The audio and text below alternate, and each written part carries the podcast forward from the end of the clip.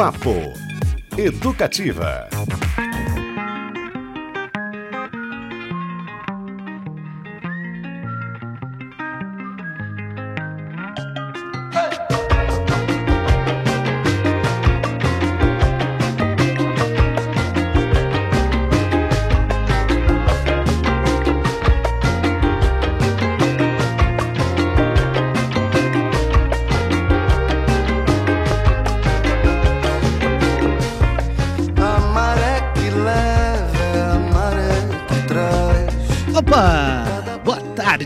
Excelente quinta-feira, mais um papo com Educativa começando hoje. Eu, Cristiano Castilho.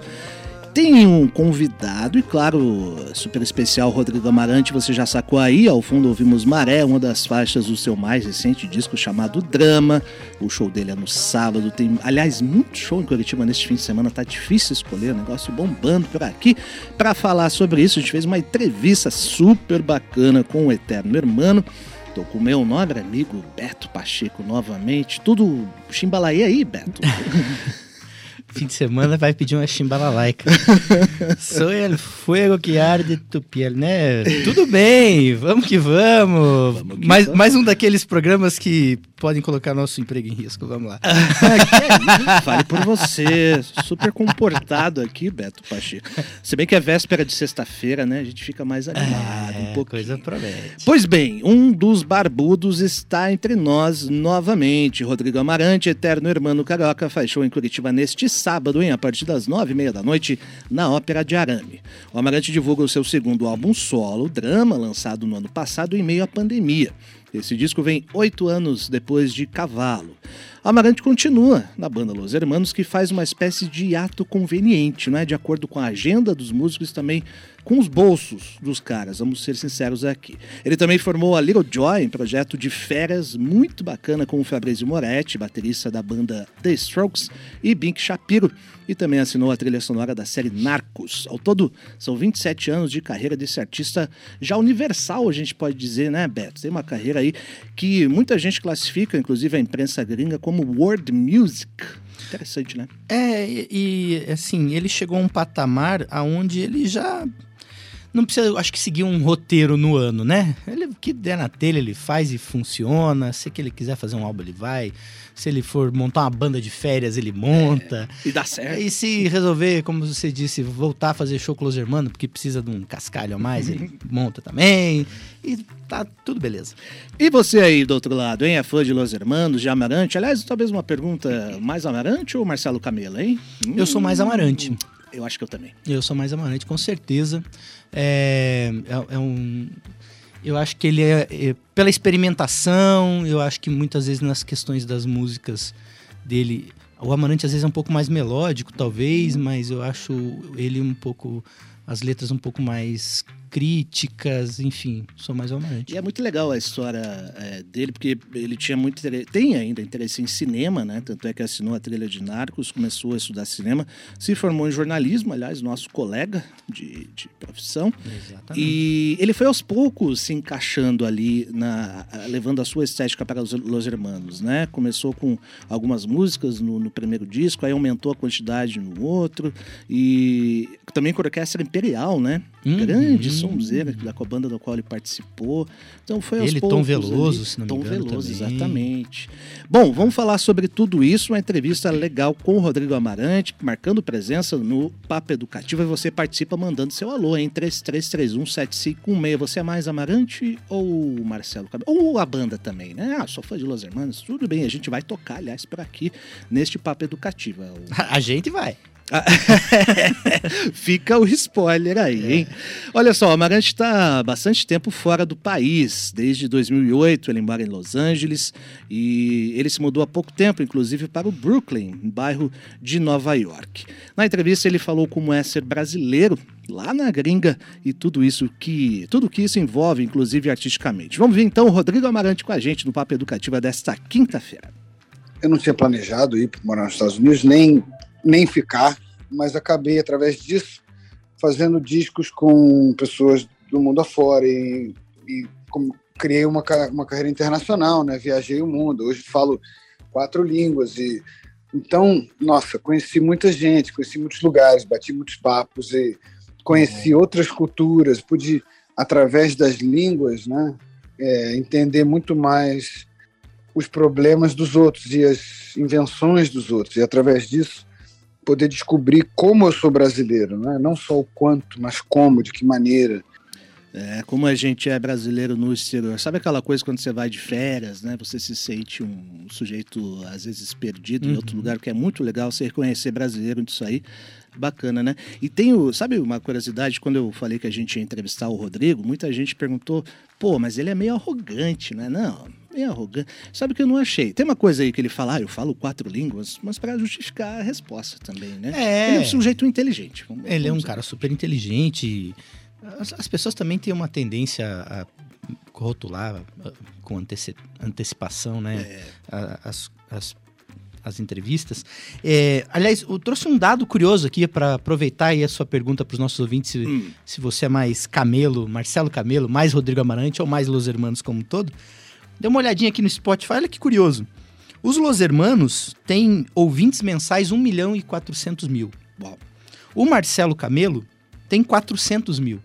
Uhum. E o Rodrigo Amarante tem 1 milhão e 300 mil. Nossa, dá de lavada, goleada. Dá de goleada no, no, no, Camelo e quase empata com a própria banda. É, então a preferência tá, tá do nosso lado aí. Rodrigo Eu acho Amarante. que pode ter um quê também da série Narcos. Pode ser, e dos projetos diversos que ele tem, né? Desenvolvimento com outras sonoridades também.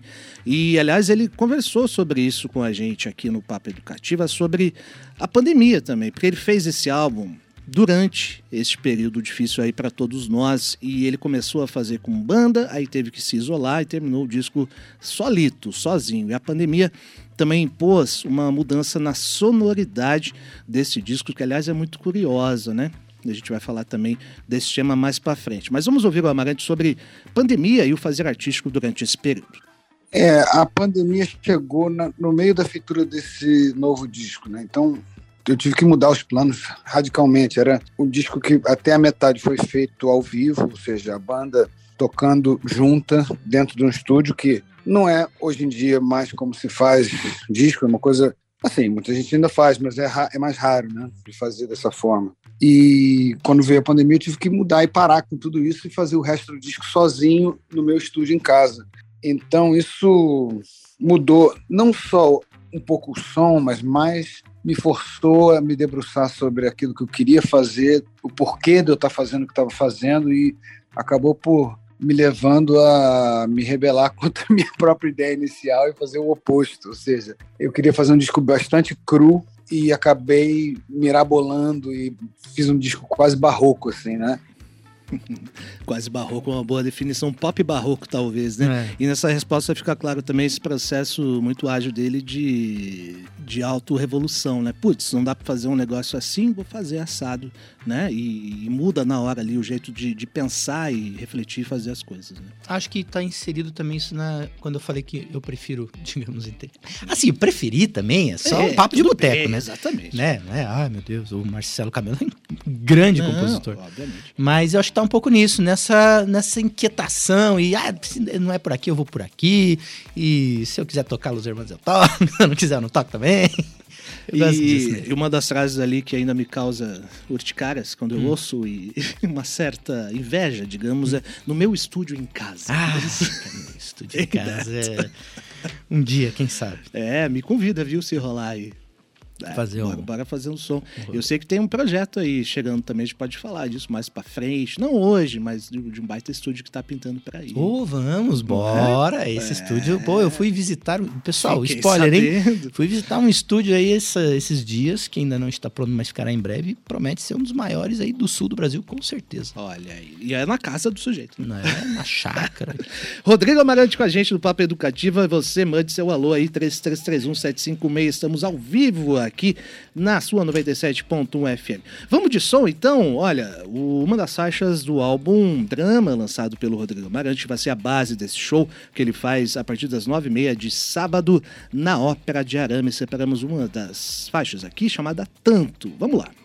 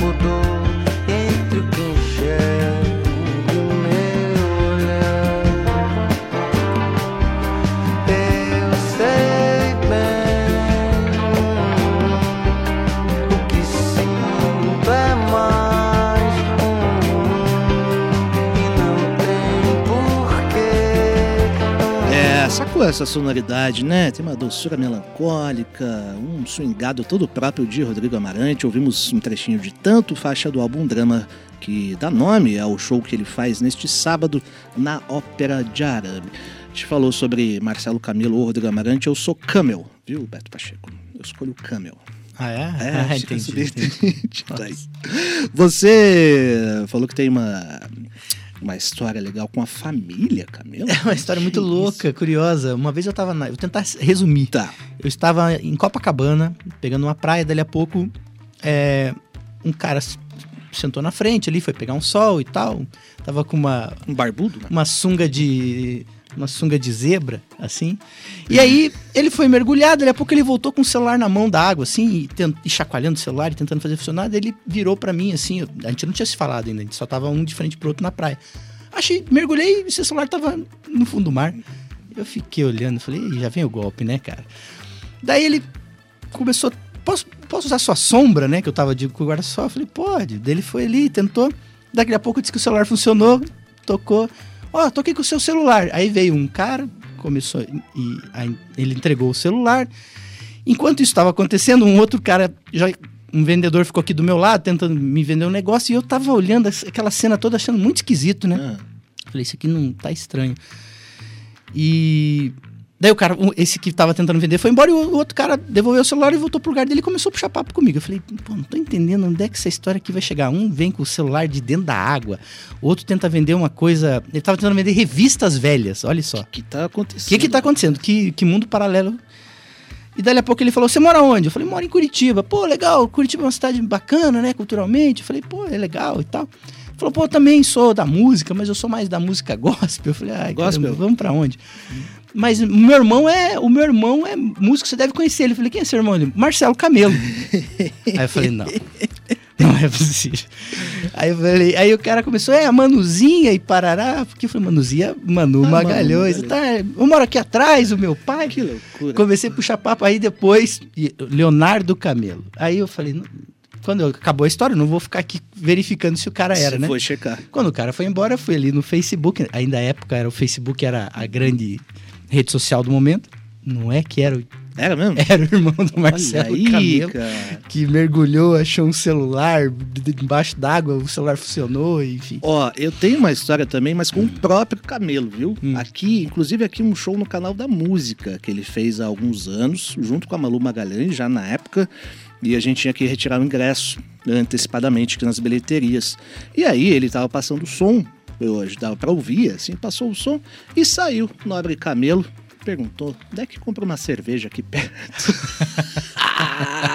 no fim das contas, dividimos uma, um- uma latinha aí. Eu e ele trocamos uma ideia muito rapidamente. Foi muito legal. legal. muito legal. Tem um registro disso aí, inclusive. E eu tenho um ouvinte aqui que mandou aqui, Alexandre Trauer. Grande Alexandre, abraço. Ô, acerca do programa de hoje e da discussão entre admiradores de Amarante, né? É, e Los Hermanos e Camelo, ele fala que ele torce pela discussão.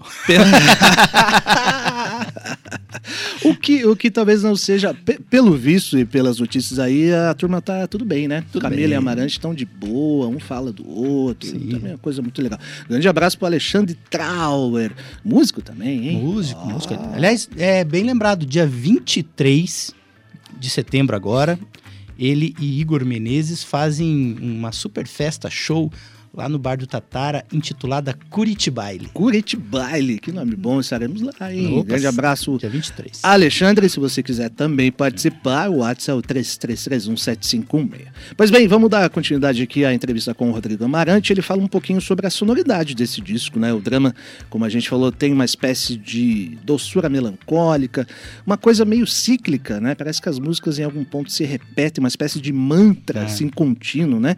E também sobre a gama diversa de ritmos e gêneros. Vamos lá, Rodrigo Amarante com a gente no Papo Educativa de hoje. Se não existe uma coisa que eu quero, não existe um objetivo assim no sentido direto. Eu digo barroco porque, até no sentido cultural, meu disco tem é, síncope de ritmos da América Central, africanos, brasileiros, hindus, árabes, ao mesmo tempo que tem contrapontos de cravo super europeus e, claro, música brasileira em todo lugar. Então, é, nesse sentido, não sei se eu faço parte de algum gênero, acho que não. Boa essa, hein? Não sei se eu faço parte de algum gênero. Não, vai ter 1 milhão e 300 mil ouvintes. Então...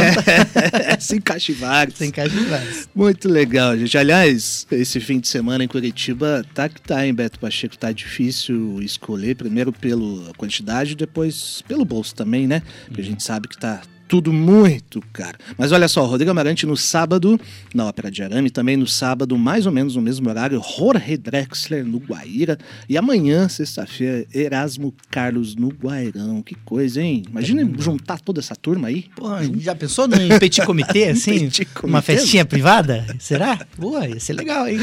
Muito legal. As opções é o que não falta, hein? Jorge Drexler e Amarante juntos fazendo um somzinho. Boa! Já pensou? Assim, eu fico imaginando uma. Porque o legal é isso, né? O show é muito legal. Você vai lá, né, pra curtir uma coisa super produzida. Mas às vezes rola, né? É, é. Caetano Veloso, por exemplo, que eu sei, já apareceu uma noite aí lá na Caiçara uma vez. Julio Iglesias foi no Gato Preto. Foi no Gato Preto, é. né? Então, quem sabe o Amarante e o, o Drexler não se encontram aí num, num bar assim? Seria uma ótima, hein, Legal. gente? Confiram, aliás, Fica o nosso site está temporariamente fora, né? mas nossa agenda continua, viu? Nossa agenda lá no site com tudo certinho para você marcar o seu rolê. E quem quiser ouvir esse papo mais tarde estará no Spotify também. Uhum. E o de ontem com o Erasmo Carlos já está lá no Spotify ontem, da rádio. João Trisca, que aliás também aliás, faz João Trisca e Erasmo Carlos. Nesse fim de semana, sábado e domingo, no Teatro, teatro Cleão Jacques e Erasmo Carlos, os dois ontem no Papo Educativa, que essa semana tá maravilhoso. Tá tá. É, vamos lá, damos sequência aqui à entrevista com o Rodrigo Amarante. Ele falou especificamente de uma música chamada Um Milhão, que conta a história da rua em que ele nasceu. Ela tem um tom político, mas também poético. Vamos ver o que ele falou sobre isso? Eu comecei a escrever essa canção com a ideia de escrever sobre ter voltado à rua onde eu nasci, que foi uma coisa que aconteceu mesmo. E a minha percepção daquilo. É, a caneta foi indo para essa direção porque eu comecei a pensar sobre essas desigualdades que vi ali. Então, não foi uma coisa assim, ah, vou escrever uma canção sobre desigualdade. Não, estava escrevendo uma canção sobre a minha infância, sobre a experiência de ter voltado lá e visto o que vi. E, por consequência, se tornou uma canção sobre, sobre isso. Não é, não é a primeira e nem a última. Essa ele canção term... é mais que uma canção. É, ele termina bem as respostas, né? E a gente não vai te deixar com vontade. A gente vai ouvir um trechinho, então, dessa música que ele fez questão de pontuar, chamada Um Milhão. Conta um pouco da história da rua em que Amarante nasceu, no Rio de Janeiro. Vamos lá.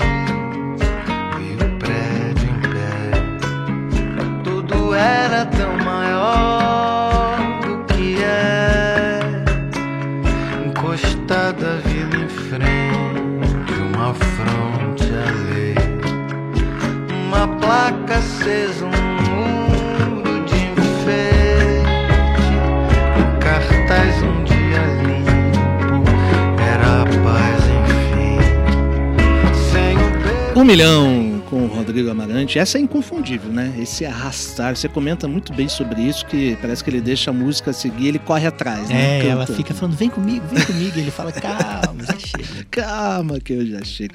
Muito bom, gente. Temos uma mensagem aqui do nosso ouvinte. Primeiro, dar uma boa tarde pro Lucas. E aí, Lucas, como é que tá? Boa tarde, tudo boa bem? tarde. Manda lá. A nossa ouvinte Sueli mandou mensagem pra gente e ela falou que é, a última vez que o Jorge Drexler veio aqui pra Curitiba, ela tava no Bar Zé Pelim e tava lá curtindo e quando ela olha pra mesa ao lado, quem tava lá? O próprio Jorge Drexler. Olha aí, olha Dex nos apelidando os seus rolês, hein? Né, tava ali o... E ela disse que ele ainda subiu no palco. Ó, Hum, Tinha um, o Galeto e um Oscar. Um ele curte Curitiba, Holly Drexler com um show no sábado, às nove da noite, no Guairão. É tanto show que às vezes até me perco aqui.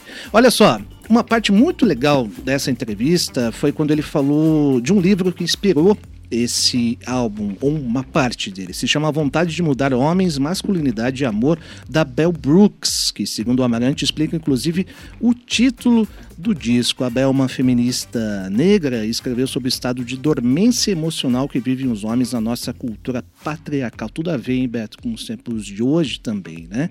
Vamos ver então a resposta do Amarante, daí a gente comenta isso na sequência. Preste atenção porque é muito bacana.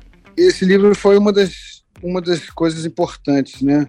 Mas eu, essa coisa de voltar a pensar na infância, pensar nesse momento de transição entre criança e adulto, me levou a perceber umas coisas que têm a ver com a nossa tradição hetero ma- macho.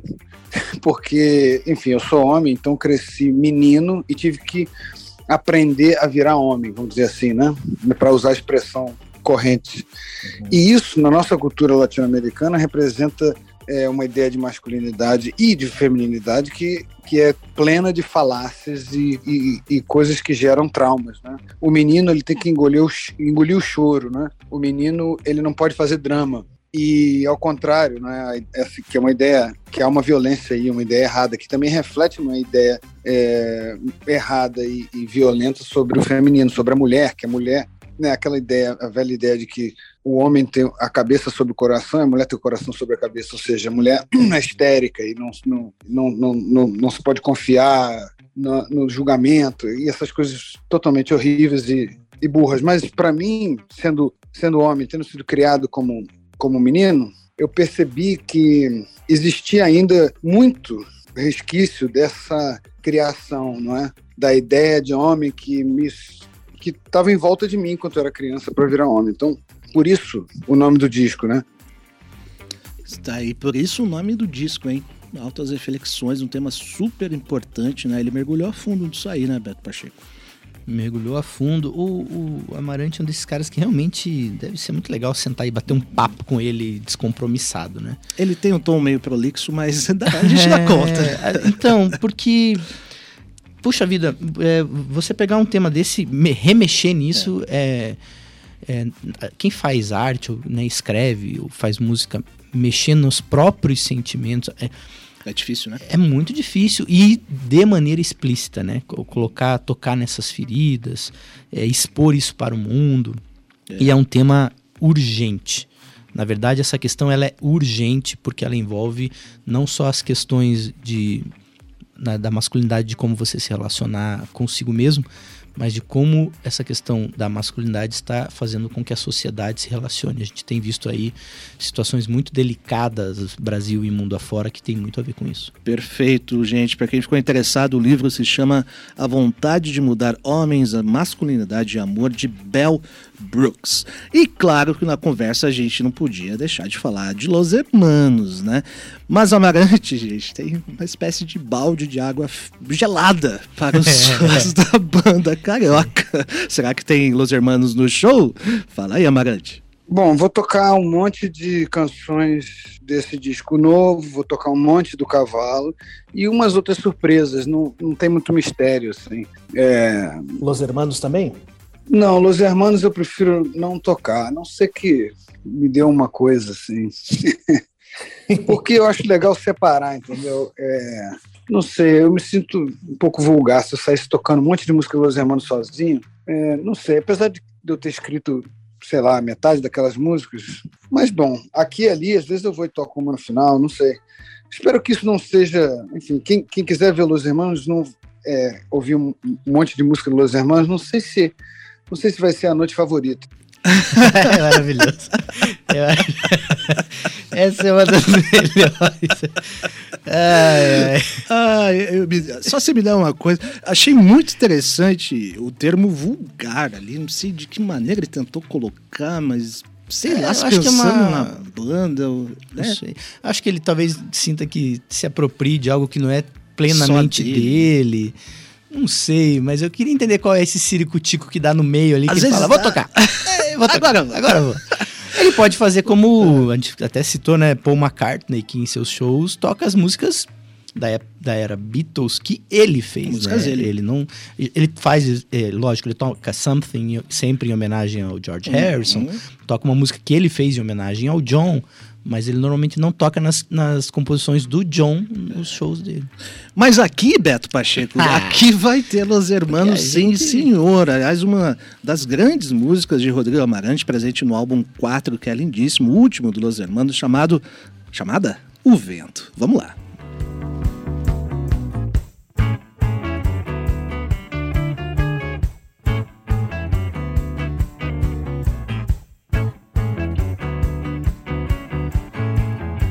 Posso ouvir o vento passar, assistir a onda bater, mas o estrago que faz a vida é curta pra ver. Eu pensei que quando eu morrer vou acordar. Ah, que saudade desse tempo, hein? Bom. Lembro eu na, na época da faculdade, Los Hermanos era meio que unanimidade.